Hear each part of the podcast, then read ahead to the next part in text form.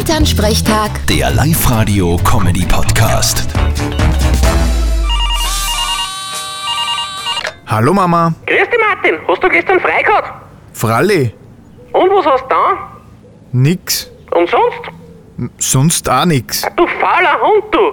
Hast sonst noch irgendwelche wichtigen Fragen? Ja, magst du ein Gleizenbrot? Ich hab nämlich was gemacht. Na Mama, das habe ich schon als Kind nicht mögen. Da habe ich immer Angst, dass mir die Zähne rausfallen. Okay, was du über für Ängste hast. Der Papa ist zau und denn seine Zähne sind schlechter als wir deine. Was heißt da, meine Zähne sind schlecht? Ich kann nur wie ein Bierflaschel damit aufmachen. Genau, drum fällt dir ja schon ein Eck. Ja, das war Pech. Okay, sei ruhig. Na Martin, aber Keks magst du schon, oder? Na, ich mag das süße Zeugs nicht. Wenn's Blunzen oder ein Beischel hast, da bin ich dabei. Vierte Mama. Hab ich eh. Musst halt wieder mal heimkommen. Vierte Martin.